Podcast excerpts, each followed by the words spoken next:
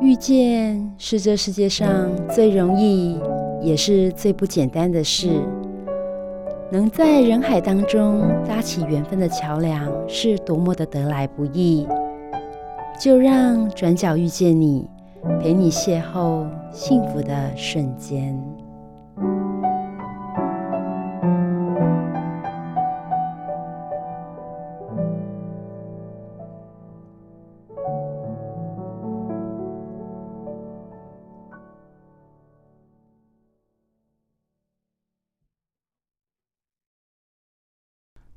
各位汉声电台的听众朋友们，我是主持人 Simon。今天呢，我们很高兴邀请到西西妈妈来到节目当中来跟我们谈谈，诶，一个妈妈怎么样去带领，就是带着孩子，然后来发展她的一个适性扬才的部分哦。那我们先请西西妈妈跟大家打声招呼。呃，主持人好，各位听众大家好，我是西西妈妈。诶，我我们为什么会先叫西西妈妈的原因，是因为她孩子西西呀。最近画了一本绘本，我觉得非常可爱哦。就是，嗯，我们都知道，我们台湾有个原生物种是台湾黑熊嘛，然后胸口有个 V 字形哦。那这个也孩子也是蛮喜欢的。说真的，动物园也有很多，呃，不管是布偶啦，或是一些周边商品，也是颇受大家欢迎哦。那我们很想问一下西西妈说，这本绘本的一开始的起心动念，为什么这一本，而且这个题目叫做《回家》？诶，这个让人家觉得说。黑熊不是都住在山林里面吗？为什么他还要回家呢？对，因为这是从南安小熊的故事开始发想。嗯，一开始呃，孩子去学画画的时候是学呃插画。嗯哼，对，那跟着王子面插画老师学呃很可爱的一些插画，画动物、花、鸟，这甚至一些很漂亮的一些一些图片。嗯，一开始他觉得。他从呃一些欧洲的一些绘本书上面看到北极熊好可爱，小小是很多白色的熊，嗯，他就觉得我要画北极熊，嗯，他画北极熊的时候，他就开始天马行空想，北极熊不完全是白色的啊，嗯，对，那北极熊也也有喜欢吃的东西，他的北极熊要穿漂亮缤纷的舞裙，嗯，然后要吃他喜欢吃的西瓜冰棒，嗯，还有甚至把他喜欢的小蛋糕。放在他的头顶上当装饰品，他觉得这样子北极熊才是很漂亮的北极熊。嗯，然后也把他的毛发画的很细致。嗯，那开始要想要再画第二幅的时候呢，呃，爸爸就跟他说：“西西，你现在喜欢画熊，那我们要不要来画属于我们台湾的黑熊？”那时候刚好是南安小熊的故事在平台上面就是很热络的这样播放着。对，呃，一开始要画的时候呢。小孩看到那个故事，他真的觉得很感人，嗯，好可爱的梅啊！后来他要画的时候，我就私底下跟啊、呃，就是黑熊协会的那个理事长黄美秀教授，嗯，我私讯他说，我我孩子有在平台上面看到，哦、呃，就是南安小熊的故事，他想要画黑熊，嗯，可以吗？然后呃，教授就说可以啊，欢迎啊！他就是让我无偿从他的 YouTube 上面可以。下载列印一些影像档，让孩子模拟。后来这样就是牵线成了，就是这个因缘机会的开始。好，那教授就说，他既然要画梅啊，可不可以带他来听我的签书会？嗯哼，啊，演讲。我们也很高兴，就带着孩子过去了。啊，孩子听完他的演讲，然后看完他的一些影片之后，他觉得。教授好勇敢哦，嗯，怎么是保育员是一个女性呢？嗯，对。然后在跟他近距离接触之后，才发现他真的很和蔼可亲。那教授看到他的时候，就对西西说：“西西，我知道你想要画熊，对不对？你喜欢画熊，那你可不可以帮我画梅啊？”然后西西就愣了，愣了两秒，他回答说：“好啊。”哎，就是这样子开始一个。美丽的错误，这样子意外，真的意外就开始了。那我们开始画，呃，就是画熊跟熊妈吉。那时候就是那熊妈吉也也蛮好玩的，就是他的好朋友。嗯、那画完之后呢，他以为这样就交差了，嗯、就是送给呃黑熊协会，让他做一些周边的义卖。哦、那时候得到很大的回响，嗯、小孩就觉得很高兴，与有荣焉。结果后来我就跟呃插画老师想说，要不要我们把整个南安小熊的故事画出来，因为他喜欢在他那时候就对画熊这个议题很有想法，嗯，那也觉得画熊好像还蛮好玩的。后来就开始老师就带领着他，就是从一开始最开始的故事，就是把整个架构让他慢慢慢慢的完成，前后花了一年多的时间。嗯，我们画了很多很多错误的图片，然后最后我们集结了这个故事的呃一些精华的部分，一些情节，然后把它编纂成这一本回家，让梅亚真的可以回到她山林里面的家。嗯哼，对，哦，所以其实这个过程也蛮冗长的哦。对。然后孩子们在在画的当中有没有什么挫折呢？或者说，哎，有没有被？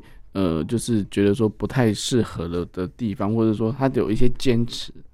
哦，有，像他想要画熊的时候，呃，可能因为当妈妈的就会比较呃，对，会有一些意见出现。嗯，嗯，我会觉得说啊，你不要画这样子，你不要画那样子。可是啊，我我我我的一些建议全部都被老师打断。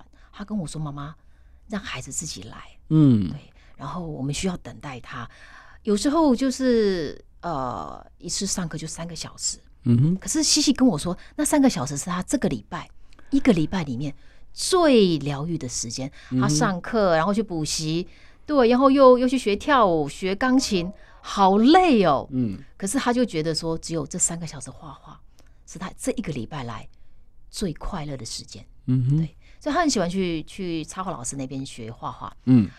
然后老师就一直跟我说：“今天有没有进度都不要管，嗯，你把孩子放在这里，你要相信他。”嗯哼。那我我也就是，其实老师跟我其实就是一个黑脸一个白脸。那我我我常常就是真的拎着西西就往前冲，嗯。那老师就会呃放慢脚步，对，对，就是踩刹车这样，对，踩刹车就说、嗯、今天他不想画，我们不要勉强他，嗯，因为你知道，他就跟我说，你知道吗？艺术家的灵感是很宝贵的，对。但是有时候灵感不是在那个时间点，可能会在家里的时候，他不是会西西会不会从就是在家里的时候就开始拿笔起来画画呢？他反而在家里不太画，嗯哼，对，因为家里有要写功课、要练琴，对。我说他会在课本的边边偷偷画，哦，好多他的国文课本、社会课本全部都是一些。好可爱的，对，小插画，还有画一些火柴人。嗯、他那一阵子，国小有一阵子很喜欢画火柴人，嗯，然后很多火柴人这样子栩栩如生，好可爱。嗯，那些课本其实我都有偷偷留下了。其实说真的，妈妈都妈妈是第一个粉丝的哦，对，被圈粉的粉丝。所以我觉得，哎、欸，我们发现到孩子的专长，他的特长之后，我们应该要让他适性发展，让他有一点表表现的舞台。所以这本绘本有先跟他沟通吗？说要怎么去呈现吗？一开始没有特别说要怎么呈现，只是跟他说，嗯、呃，其实整个情节他非常的清楚，他看了很多很多次，嗯嗯嗯，嗯，因为他想要画黑熊，嗯，那我们会从这一段、这一段、这一段每一段的一些情节拉一个主题，嗯，让他来发挥。那我会跟老师讨论，老师就说没关系，那就是可能几个比较重要的情节，像哦、呃，台湾黑熊的特性就是。台湾黑熊是所有的物种里面，所有的熊的物种里面唯一会筑巢的熊。嗯，所以这一段我们觉得一定要放上来，对，让大家认识它，让大家可以知道这个特性。嗯，对，让甚至以小孩的眼光去画熊。嗯，对，让小孩来画小熊。嗯，我觉得这个是一件很美好的事情。对对对，所以所以其实在，在呃留言。类似说，把整个影片介绍这个南安小熊故事这个影片，我们把它分镜，哦，对，分镜，然后把它变成说，哦，每每一张就是绘本里面的每一页的一个叙述的一个主体先拉出来，然后主角是什么，然后怎么去呈现，但是还呈现的过程或是结果都是由孩子自己决定。呃，也没有说他决定，只是我们跟他说，故事应该走到这里了。嗯，因为他那时候才十岁。哦，对，那。就是跟他说，哎、欸，现在呃，开始开始营救，就是拯救他打飞机，嗯嗯嗯，然后到他那个野放的学校，嗯嗯，那我们开始要做什么？他要吃东西，然后呃，教授会训练他就是给他活体，对，然后熊猫奇就出现了，嗯哼，然后就其实我们是一段一段一段的带着他，嗯哼，对，那有一些部分是后来再补述上去的，像他一开始就是对一开始封封面后面的第一页，嗯，他觉得这个世界很迷茫，对，然后他那时候就是哦要呃教授要拯救他的时候，其实有两天的时间他是饿着肚子的，哦，对。就是，其实我们那时候觉得，大人觉得就觉得好心疼，嗯、南安小熊越来越瘦，教授是最后受不了，才真的是亲身去把他带出来。本来想说把食物放在他旁边，嗯哼，让他自己吃，然后可以照着路再自己回山林里面。毕竟他太小了，嗯嗯嗯，真的是越来越瘦，然后又下着雨，嗯，然后大人都觉得很于心不忍，小孩也觉得。就是梅亚好可怜哦，所以才有梅亚掉眼泪。嗯、其实那时候真的是下着雨，嗯哼，对。那他就说他在他在流泪，嗯，对，所以才会有第一幅引开始引导这个故事，嗯的对起就是起始点开始，嗯、让大家可以知道说，其实梅亚就是一个跟妈妈就是走散的一个小小孩，嗯哼，对。那你要什么？其实。我我要我也想从这本书里面表达的就是说，呃，教授拯救了南安小熊，其实他就是一个妈妈，对，他其实就是梅亚一个在就是在人间里面的一个妈妈。那他他要回去的时候，其实前头是有呼应的，他也在回头。真的有这一幕哎，他把他他们坐最后坐直升机到了，就是他要放放养的那个山林里面的时候，其实他们都没有让大家知道他的定位点在哪里。嗯哼，对。可是把熊放出去，从笼子放出去的时候，其实没要有回头。嗯哼，对。我们看到那个影片也觉得好感动。嗯，对。所以我在我我我有跟孩子讨论，那你觉得要怎么放？对，你要怎么画？嗯，那像是那个系上黄丝带，我也让他知道黄丝带的意义意义的由来。嗯，其实真的，他的梅亚的那个左边的耳朵是有有系一个呃标志，嗯，他的号码。对，对他本来有那个电子项圈，可是电子项圈不见了。嗯，他把它就是在奔跑的过程中好像掉落了，可是它上面的那个印记，它就是直接夹在他的耳朵上面，真的是黄色的。嗯哼，对，我觉得很好玩，嗯，就是有异曲同工之妙。那就是我让孩子知道说，他就像一个黄丝带，嗯，飘着，然后回头的时候要记得他人世间的妈妈，嗯哼，对，这样子曾经带他长大过，嗯，对，其实就是从头到尾都是有爱的，嗯哼，发想出来。那用孩，我我我一直希望说，爸爸妈妈带着孩子看这本书的时候，让孩子自己去看，去想，嗯，为什么？对，那所以回到山林里面了，那他之后要做什么？嗯，对，他会不会感激？会不会有心里面那个想法？嗯哼，对，大人有爱，小孩其实也是很有爱的。嗯哼，我觉得这是一个嗯、呃，就是我们人类跟大自然的一个很好的一个一个接触点，一个 touch，就是说，其实我们要关怀除了我们之外的其他的物种。对，那当然也结合现在的 ESG 的概念，就是我们地球村嘛，小小地球村，每个地球公民都要有一个一份责任在上面，而不是为了自己的私利。像说台，诶、以前可能大家看到野生动物，诶、可能受伤或怎么样，可能会讲说，诶、欸，它可不可以吃，或者什么样的一些想法。那那当然，我们现在已经因为因为保育的一个意识抬头了之后，其实也不是要刻意抬头，而是这本来就是我们的责任哦，就是。诶，在关怀的一些就是动物上面来讲，我们应该可以多做一些什么。所以这个黑熊妈妈就是黄教授啊，他其实诶，他在这个岗位上也做了蛮久的时间，对不对？对。然后这一只这只梅亚就是这只黑熊，他给它取了名字哦。当然有名字，就大家就会比较给予他一些特别的感情，跟一些呃，不管是照顾也好，或者是说呃，给他一些赋予他一些比较拟人的一些一些做法，但是。哎、欸，我突然发现画中里面还有一只，这是母鸡，对不对？对，欸、熊妈鸡。熊妈鸡这个这个，它的为什么会跟它在画在一起呢？哦，其实那时候教授他在他的那个 YouTube 的影片当中，嗯、他也有呃这一段，嗯，其实要训练小熊，嗯哼，有之后回山林里面的时候，他靠猎取活体的一个能力，谋生能力。其实他们就是这个，应该是呃熊的本能。对，他除了给他一些呃他需要吃的食物，果果子或者是一些、嗯、呃肉。对，那他觉得说开始要训练了，大概时间差不多了。嗯，他把这一只很比较瘦弱的一只母鸡。对，他们有挑选过的，嗯、就是比较跑不动。对，然后呢，不要让他一开始就追不到。对，然后就真的放在他旁边，嗯，就放在美亚的旁边。那美亚也觉得那那一段互动很可爱。嗯哼，那他们俩一进一退，一进一退，我觉得很很很好玩。那那时候那个影片，后来就是他本来想要成为他的食物，嗯，他们就预设说他应该会去抓他来吃。对对，结果竟然没有吃。嗯哼。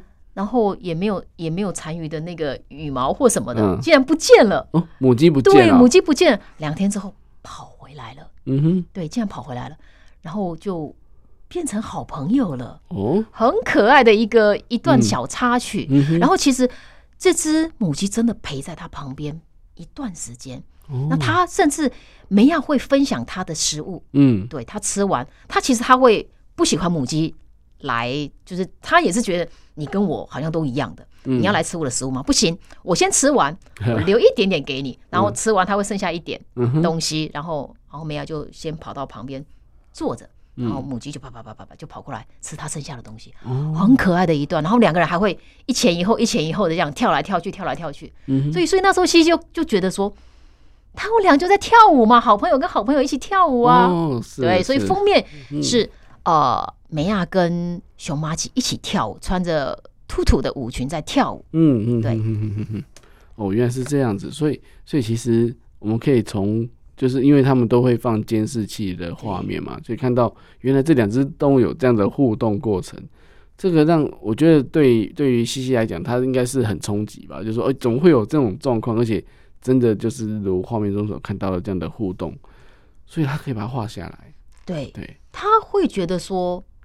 哎，母鸡其实跟黑熊是一样的，嗯、对，就是他的同学嘛，就是他朋友啊，他们都是动物啊。其实动物跟动物之间，为什么一定要有捕捉这个动作呢？对、嗯、对、嗯、对，对，你可以选择性的，嗯哼，有很多种方式，嗯，对。其实像一些比较，呃呃，像西西就会提出一个疑问，他觉得为什么所有的坏的动物都叫野狼？对，他小时候问过我这个问题哦，对是他应该看看过一本绘本叫《狼与羊》那本，那 两个是好朋友这样。所以其实弱肉强食当然是大自然的一个定律，但是有时候也有小插曲啊，或是例外的部分。我觉得也是这是一个呃生物多样性的一个可能。但是我我觉得说在在这个绘本里面让我看到很多温暖的地方哦、喔。那包含说，诶、欸，到了最后要准备要呃放回去的时候。他画了一个，诶、欸，好像妈妈的角色。对，那这个是指谁呢？其实就是我们其实把这个故事要他要回去的时候，其实我我们想了很久，嗯，有没有一个桥段，嗯哼，可以让他引导。我我们当然知道说，呃，就是整个就是他要就呃就是要。圈养这个黑熊的时候，其实时间差不多了。嗯哼，他也应该要让他回山林里面，因为他已经够大了。对，那时候美秀教授就会觉得说，大概一年多的时间。嗯，对，很巧，这本书也画了一年多。对，那美秀教授那时候觉得，哎，梅亚的体型大概应该要回回到山，不能再继续圈养下去了。他必须要更多的学习能力，应该回归到他自己山林里面的家。所以那时候我们也很头痛。到底要用什么方式让这个故事可以有一个转折对转折点？后来我就想到，她就是这个女神嘛。对，山林里面的女神，就是其实她妈妈。我我我的用意跟孩子讲的用意就是说，山林里的妈妈希望她回到她的身边。嗯哼，对，不管是她原本的那个梅亚的妈妈，或者是。山神，嗯，就是她她以前住的地方，在召唤她回去，嗯，也其实也就是这个女神，其实就是我们有意义象征，就是也是有代表着黄美秀教授，嗯，对，她带着她慢慢长大，陪着她一部分，嗯，嗯嗯，的时间，她应该要回家了，对对。对，因为如果再留再下去的话，她可能只能在人类这边动物园。这边的，那她就没有那么自由的空间可以去奔跑什么。所以其实还是关怀关关怀动物的一个出发点来看，就是还是为了他好了，因为为了他的发展，他的可能如果再回到三年之后，他的体态会更大啊，或者怎么样会更健康。所以该是回家的时候，这是这当然是有学术上的一个考究跟根据的。所以当然这是这个山里的女神，就是这个妈妈，当然就是黄教授无误了，就是他没有错。只是说，哎、欸，这样子的时间点，我刚好满了一年，一年是熊从小熊变大熊，对，差很多吗？哎、欸，对啊，其实那时候已经是一只，其实有有蛮大的了。嗯哼嗯嗯对，它其实可以，它可以独立的在山林里面。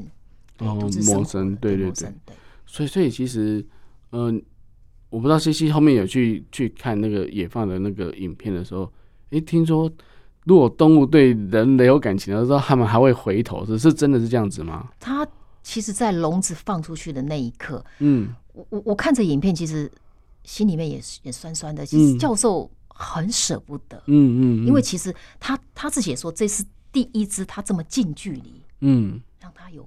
他去过的，而且跟他一起陪伴他这么久的，他其实很感念这只小熊，让他学习到更接触更真实的那种小熊的那种跟变成要变成成熊的那个力量。对对对，他其实也不舍，可是他必须要做个决定。嗯嗯嗯嗯，就像是我们必须放手，对，让孩子长大。嗯，没错。那之前的陪伴，你要怎么？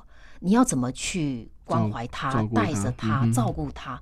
对，就像其实这本书其实也有我对西西的一些期许跟陪伴。嗯哼，嗯哼，对。那时间到了，像我我老大也是一样。嗯，我陪着他一段时间，到了他自己，我觉得他真的够大，他会想了。嗯，我就放手让他自己去探寻这个世界。嗯哼，嗯哼，我觉得这个是为人父母很重要的一环。嗯，对。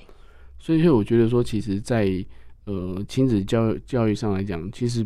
没有说一定是多高深的学问，但是我觉得父母亲一定第一个一定要陪伴嘛，要了解孩子，对，对，要相信他们，因为有时候可能他在学校，因为学校有有有一个制度在那边，有有课程的进度有什么的，那可能课程上的学科可能他有不感兴趣的学科，那成绩当然可能不会说很好，那可能也因为这样子。就会被学校贴标签啊，或同学之间会不谅解啊，或者说老师也会对他就是有点意见等等的。但是，一回来回来之后，家长还是要选择相信孩子。对，其实我两个孩子都遇到蛮大的一些挫折。嗯哼，对，像西西画画也有遇到很多挫折。那他现在跳舞更是，嗯哼，一种磨，我我只能说是一种磨难。嗯哼，对他来说。他天生身体条条件是很优的，他天天生的柔软度非常非常的好，嗯，所以老师觉得他适合跳舞。可是柔软力好，就变成肌肉是低张力，嗯，这又变成他一个难以前进的困境，嗯哼，对，所以他在这两个方面，他虽然呃呃努力过，他考上了舞蹈班，可是进去却让他。没有办法，就是发挥他真正的能力出来。嗯，他必须练得比别人更辛苦，因为他的肌肉没有办法表现出那么有力量。嗯哼，对，这是就是跳舞的孩子他欠缺的力，欠缺的方面。可是他又比一般的同才有更好的柔软力。嗯嗯嗯嗯嗯，所以真的很两难。对。对，因为肌肉如果太发达，也会影响到柔软度的的伸展。那的确是一个要取得一个平衡啊。所以其实孩子在呃最了解孩子还是父母亲。真的。对。那只不过说，其实在在这本绘本，我相信妈妈也鼓励他很多部分，对，就是说，哎，虽然说熬了一年哦，但是还是要做个完美的 ending。对。可以分享一下，就是西西在书局看到这本书 的时候，他。跟你分享了什么 意见？他觉得有一点就是呃不可思议，嗯，对。然后带他去成品，然后拿起书，我说，嗯、然后帮他拍个照。Seven、嗯、也有看到他的书，嗯、然后他就会觉得有点腼腆，嗯，不要不要不要，害羞。对，然后我记得那时候就是姑姑带他去成品的时候，就是帮他拍起来，嗯，拿他的书，然后去结账的时候，呃，两个姑姑就各拿一本，因为他们也想要就是自己收藏。对。然后去柜台结账的时候就，就就有一个小插曲，他就哎，柜台小姐就觉得你们你们是一起的吗？就对。哎，买确定买两本吗？对。然后他想说应该买一本就可以了。对，我想说家人嘛，买一本就好。然后其实我们自己家有很多书，我说不用买，我是我我我们自己有印很多。他说不行不行，一定要买。姑姑觉得说一定要买，这个是要对要支持。然后买了两本，然后店员就说：“你们确定要买两本吗？”呃，对。然后然后姑姑就跟店员说：“作者在这里。” 他就一直对，他就一直有点腼腆。对，其实那时候对已经比较大了。嗯哼哼哼。会会比较害羞一点，但是但是我觉得这也是对孩子来讲是一个非常好的一个一个一个生活人生的历练啊，就是说，哎，他他画的东西竟然可以卖钱，然后在成品这么大的书店里面都摆上去这样子，真的上架这样子，所以我觉得他他我相信他不是一个诶会跟会跟同学同学炫耀的孩子，但是我觉得他会在他的心里面就会很感谢妈妈说。帮他圆这个这个梦，虽然说这可能不是他唯一的梦，他可能还有很多梦想要实现，就像跟你老大一样啊，老大他可能现在想要做的事情，他也希望家人能够支持。对对，就像呃，我觉得不管他欠缺什么，妈妈一定会帮他找找尽任何资源来 support 他，对不对？对，其实我我我的教育方式，可能很多很多朋友或家长也是不太能够认同，嗯，因为呃。我我觉得，我既然把两个孩子生下，我就觉得要对他们负责任。我我只想把他们教育成一个好的人。嗯哼，对。那你要成为这个好的人的时候，我我觉得我可以做得到的，在我有能力的范围之内，我一定要 support 你们。我不是说让让小孩子去试是一回事。嗯，对。那很多人就觉得你不要管那么多，让孩子自己去做他自己想要的，呃，让他们自己去碰去撞。嗯，对。可是。因为只有妈妈，就是父母才懂自己的孩子缺少什么。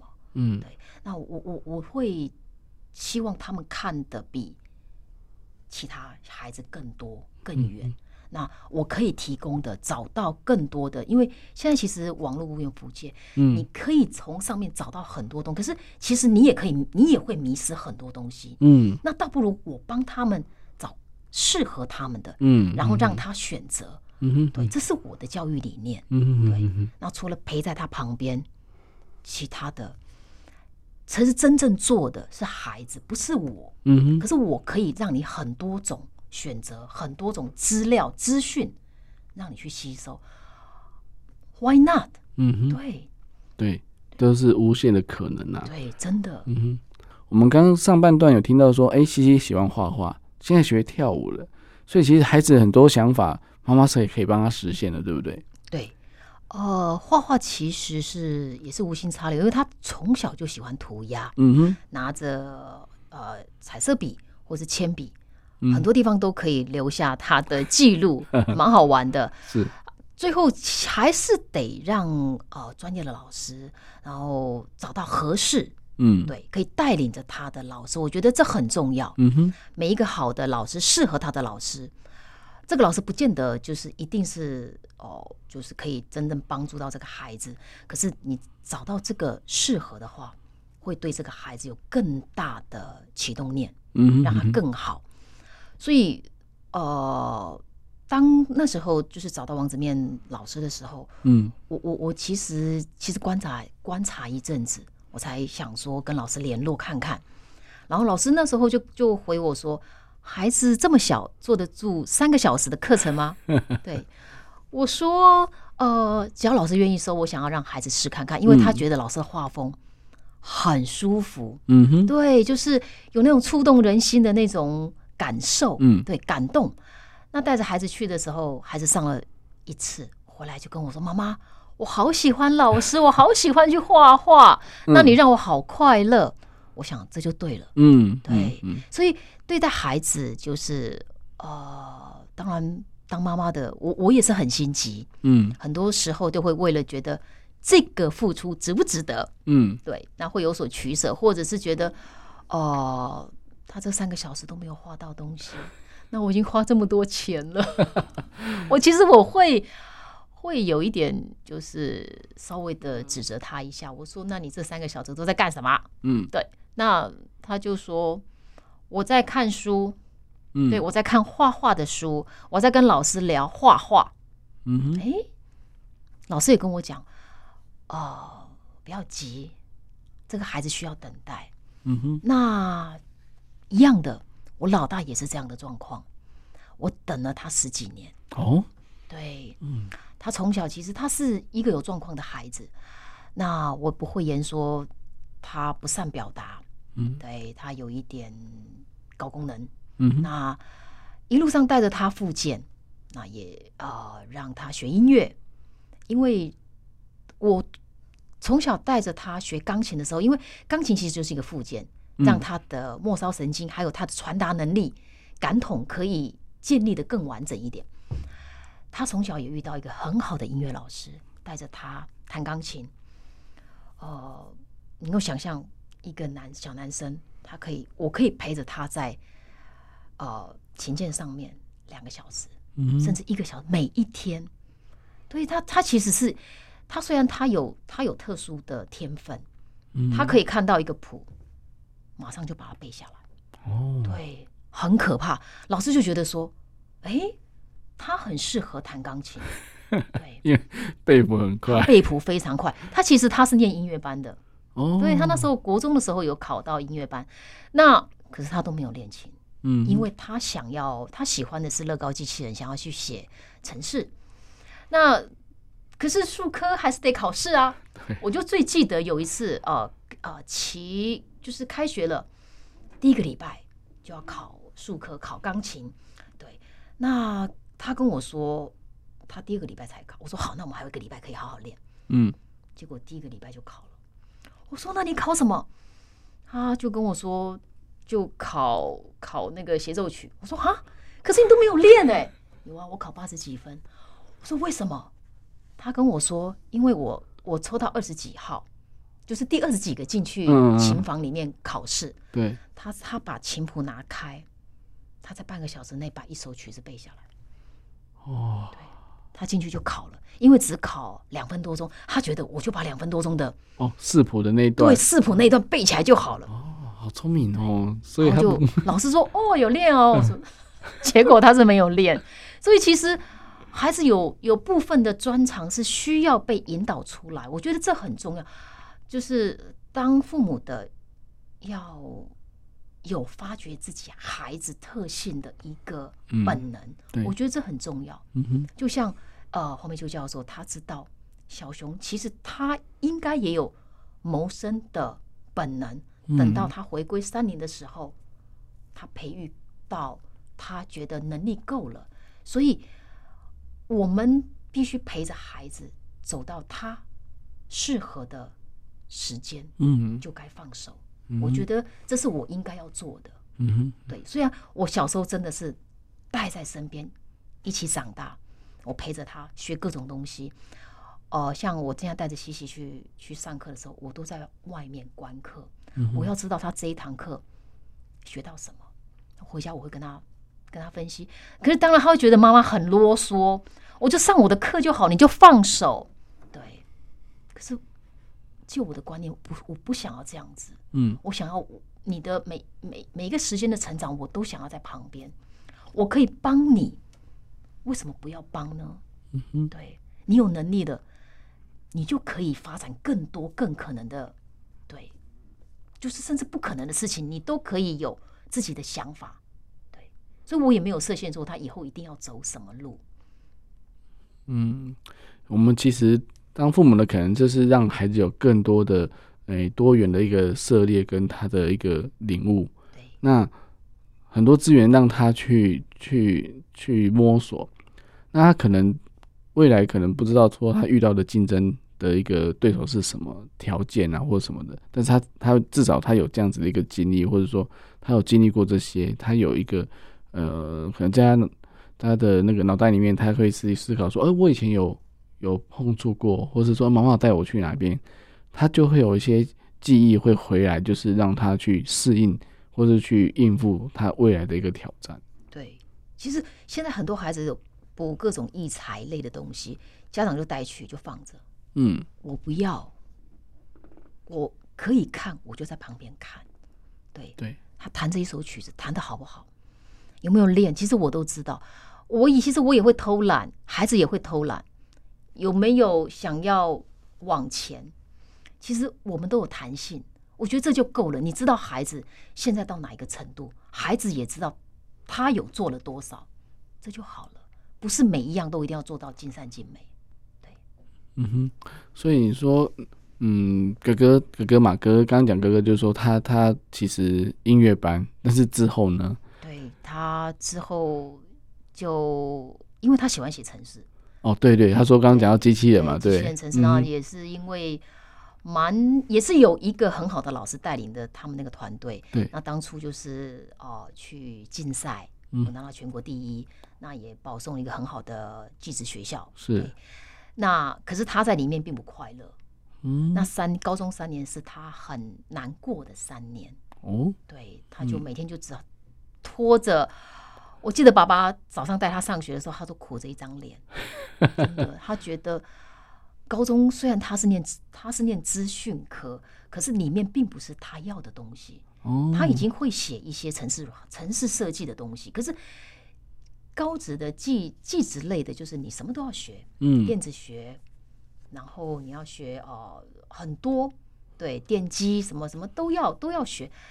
他觉得那个不是他想要的，嗯哼，对，甚至他虽然是哦、呃，就是很有名的技职学校毕业的，可是他的证照都考不过。哦哦，就是高职毕业之前也要考一些证照，对，考一些证照。他他只有他他们班的几乎都是乙级的证照，嗯嗯，他好像只有拿到丙级，嗯、他连组装电脑这回事，嗯哼，都就是考的不很理想。嗯，可是他跟我说，我自己就会组装电脑，嗯，我去考那个有什么用？嗯哼，对，我后来想一想，对，这个过程比较重要，你会组很高阶的电脑。嗯，可是你你你去你去那个考场的时候，遇到一个很不好的零组件，你组不出来。可是这就是你能力不好吗？不，嗯，对，你只是运气不好，遇到那一台电脑，对，就是比较不好。对，那你你组不出来，在时间内组不出来，嗯，那主考官就觉得你不要过，你过不了。嗯哼，可是你你你明明有很好的技术，对，所以我们要相信孩子有各种。各种可能性，嗯哼，对，我我觉得其实在，在在过程中，妈妈家人的一个支持跟鼓励是占很大的部分哦。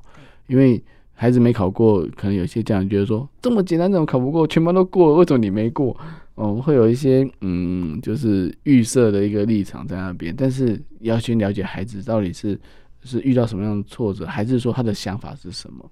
我觉得如果孩子有想法的时候，其实。结果并不是最重要的，因为他有学到东西的，他他知道他在这个部分学到了什么，那是不是以后可以成为他所用？嗯、呃，这个我觉得他是可能在孩子的过程中，妈妈因为都陪着嘛，对不对？对，所以才会更了解孩子说，说其实他也不是不会啊，他只是嗯运气不好，或者说遇到一个比较严苛的主考官啊，是等等的。那那当然在那过程当中，可能就是会让孩子有些受挫，但是还是要鼓励孩子。或是说，诶、欸，等待孩子的一个成长。对，他那时候高职几乎是，其实他到大二的时候才拿到毕业证书。嗯哼，对，我们也觉得没有关系，因为我知道，呃，其实他那时候有点放弃自己了，因为学校成绩真的很烂。嗯，我我我在此我也希望说，呃，成绩不好的一些啊、呃、同学或家长，觉得自己的孩子。在后段觉得没有办法考到好的学府，不要放弃。嗯，那时候我发现孩子喜欢写程式，所以我也尽量帮他找适合他。其实学的东西其实已经在大学大学部的东西了，可是那时候没有什么资源，我也是透过很多种管道才找到适合他可以去上课的一些地方。那那时候他去台科大。还有去中兴大学、成大，他都有去参加一些研讨会，甚至去那边学习。嗯，整整快两年的时间，几乎每个假日都在上大学部的东西。我觉得这个比他在高职上，呃，的成绩对成绩更重要。嗯，对我我我觉得这两这快两年的资历，让他有能力去用特殊选材上了很好的大学。嗯哼，对，之后他又又又辗转又又转转学到了一些到国立大学，这根根本就是我没有办法去，就是很惊讶孩子的转变这么大。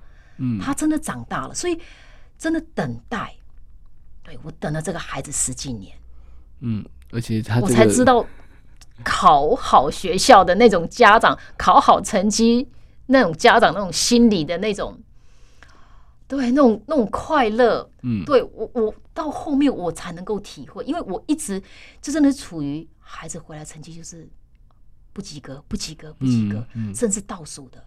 他对他数学真的考得很差，对，嗯、可是他现在是国立大学的数学系的学生，对，这条路线可能家长应该都想不到哦，做梦都想不到的路线，就是说，哎、欸，从高职，然后然后特殊选才到高中，哎、欸，特殊选才是不是还有一些挫折呢？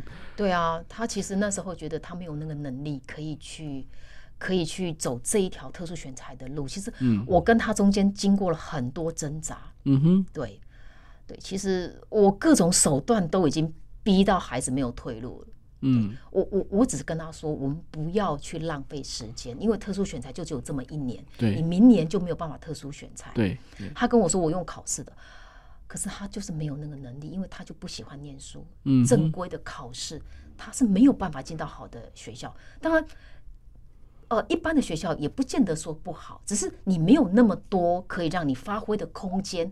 跟好的学习环境让你去成长，嗯，这是我所顾虑的，嗯哼，所以后来也是逼着他带着他前进，对，让他可以呃，让他把自己的专业东西写写下来。那我当然我也帮他，因为呃，他是算是比较特殊的孩子，你叫他写备审资料其实很难。老实说，备审资料大部分是妈妈帮忙的，嗯哼，对。那我自己也跟着学习，我带着他一起，两个人一起写。他的备审资料，嗯哼，到最后完全抵定的时候，厚厚的一本，他的资历，嗯，可是，在国内的体制内，国立大学就是没有办法接受这种孩子，嗯，对，学校成绩这么差，可是却有办法写高阶语言程式出来。他在每一每一场的国立大学的面试当中，对，几乎教授都很很难去接受，嗯哼，对，虽然给他的分数。不低，可是最后他却没有办法去考上，对，这就是比较有遗珠之憾。嗯哼，那后来我们进了私立大学，也觉得他好好的把大学念完就好了。没想到进去，孩子开窍了，嗯，他知道自己要什么。大学的生活就是比较就是专业，对，对他可以自由发挥他想要学的呃城市设计的的的方向。他也觉得说，哎，你要学好一个。城市语言，你就必须要有好的数学基础。嗯，他才跟我说：“妈妈，我想要转数学系，我想要走，我想要进国立大学。你相信我，我有办法可以考得上。”哇，真的是，我眼泪都快掉下来。那时候我我真的很难，知道那种愉悦的心情。我觉得我终于等到你了。嗯，知道说孩子可以为他自己负责任了。嗯，对。我觉得这个心路历程啊、呃，让我就是其实我也跟着他一起在成长，所以真的不要放弃孩子。嗯，成绩不好不是绝对。对对对，因为我们目前在大学以前，我们算是属于通才教育哦。对。那你看现在大学，不管是学测或是现在之后的分科，其实都考很多科。你只要那掉任何一科，你几乎是跟国立大学无缘哦。对。那你说，我们都知道国立大学，也不是说国立大学一定会比较好，或者是比较好老师，私立大学有好老师，只不过说，因为我们知道国立大学可能它的资源比较丰富啊，那你的同才之间的一些大家的属性会比较接近，那可能未来可能都是事业的伙伴，或是等等的，都可以都可以走一辈子的。所以，其实大学的不管是同才或者环境，或是一些资源，是相对来讲，诶、欸，国立大学当然是比较优渥的。那当然，有些是经济考量的话，国立大学的学费也相对比较低一点，所以我觉得，当然都是每个父母希望就是孩子能够进国立大学。那当然是一方面为家里省点钱，第二一方面就是说你可以得到更多的资源，让让你的的路更宽广。其实如果以终为始，孩子都路都自己都设定好了，你干嘛去挡他，对不对？对，对，所以所以其实在，在呃，虽然说他跌跌撞撞，但是他也因为借由这样子的的一个历程，让他更了解他自己想要什么。对，其实啊、呃，大学生活真多彩多彩多姿。嗯、那我也希望说，他可以多学各种。他现在在学摄影，然后喜欢动漫，嗯，然后可是心里面对城市设计这一块，他还是有所保留的。嗯哼哼，哼，对，他就是留在他心里面的最后一块，他自己。呃，他的压箱宝就对了，嗯哼，所以我觉得他的呃发展，我觉得根本不用担心啊，对，对，因为因为摄影他一定有一些摄影交流的同好分享，那同动漫更不用讲的更多，所以其实或许他小时候是一个诶、欸、可能会让人很担心的孩子，但是等到他视野开了，就像刚刚妈妈讲的，他开窍了之后，哇，他的世界就整个眼界就放开了。反而是我们要可能要帮他踩一下刹车了，对对，好，那那其他的就是说，像像刚刚讲到，就是说，那西西他的的的状况就是，诶、欸，他有没有什么状况呢？我意思是说，他在学学画画跟舞蹈上来讲，其实都是属于比较异能的表现哦。对，那哥哥是城市，然后妹妹是艺术，那两个是左右脑。妈妈怎么去做这样子的一个一个一个调试跟平衡呢？还是说，哎，两个孩子属性差那么多？我觉得老老天爷很很奇妙。小时候哥哥几乎是不太讲话的，嗯，对他其实有一阵子是有语言障碍的孩孩的状况，那我们一直带着他在治疗。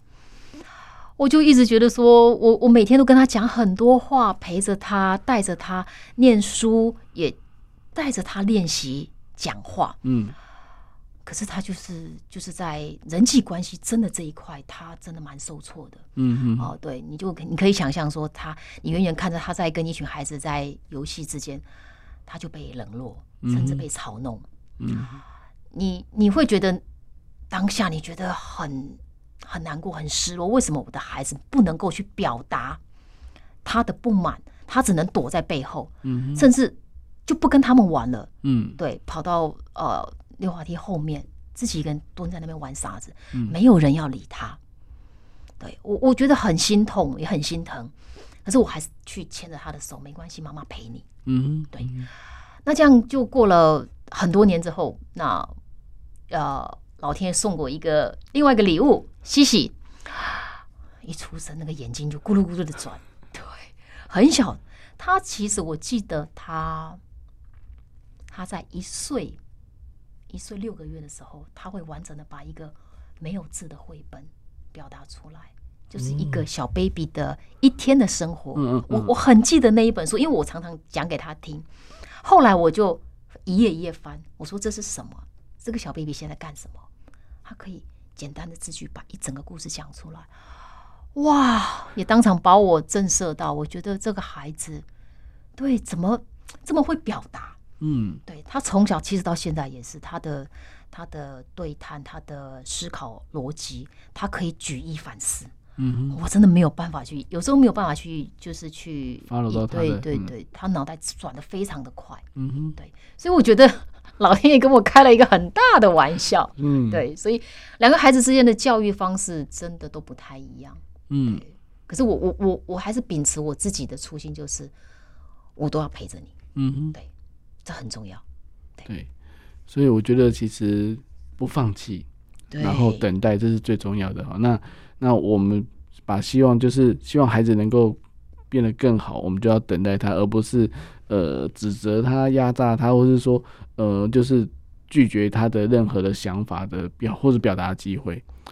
嗯、呃，我最后再问一下妈妈，就是说，其实这两个孩子到目前应该都是有有。达到你的一些理想的一个一个水准以上了，那那有没有希望说他们未来可以做到什么样的一个程度，或者说有没有什么一些预设的预期望呢？其实我只是希望他们有为自己负责任的能力，嗯，这个很重要。其实就像我我之前就是都有提到，我希望把这两个孩子教育成一个好的人，嗯，你可以知道自己要做什么，这个很重要。就算不知道，我也会在旁边提点。嗯哼，对，那可是路是还是要自己走，对，你自己去碰撞。我跟他说，我我也跟老大说，时间到了你就得自己去找工作。对，那你可以跟我讨论，希望怎么样，希望怎么样。那我们做父母的，就是在旁边给予指引。嗯，对。那老二也是，西西他现在在舞蹈班，不见得以后他就一定会走跳舞。可是我跟他说，你学起来就是你自己的了。嗯，舞蹈并不一定只有跳舞，嗯，它背后有很多种可能性，你可以编创。嗯、对你，你没有办法站到舞台上，可是你可以控制这个舞台。嗯哼，对，眼光放大，嗯，你可以学更多的东西。舞台并不只有一个人。对对，所以其实，在视觉的一个吸引的，目前也是，呃，不管是在行销上或是什么。其实艺术都是本一体啊，对，对你如果把这美感加注之后，你学到这美感，你到哪边去都可以发挥。对，OK，好，我们谢谢西西妈妈来到节目当中跟大家分享，就是有关于亲子教育，还有西西这本画册《回家》，呃，希望大家可以可以去看一下，然后去了解一下我们台湾黑熊怎么样去做保育哦。好，那我们节目就到这边喽，我们下次再见喽，拜拜。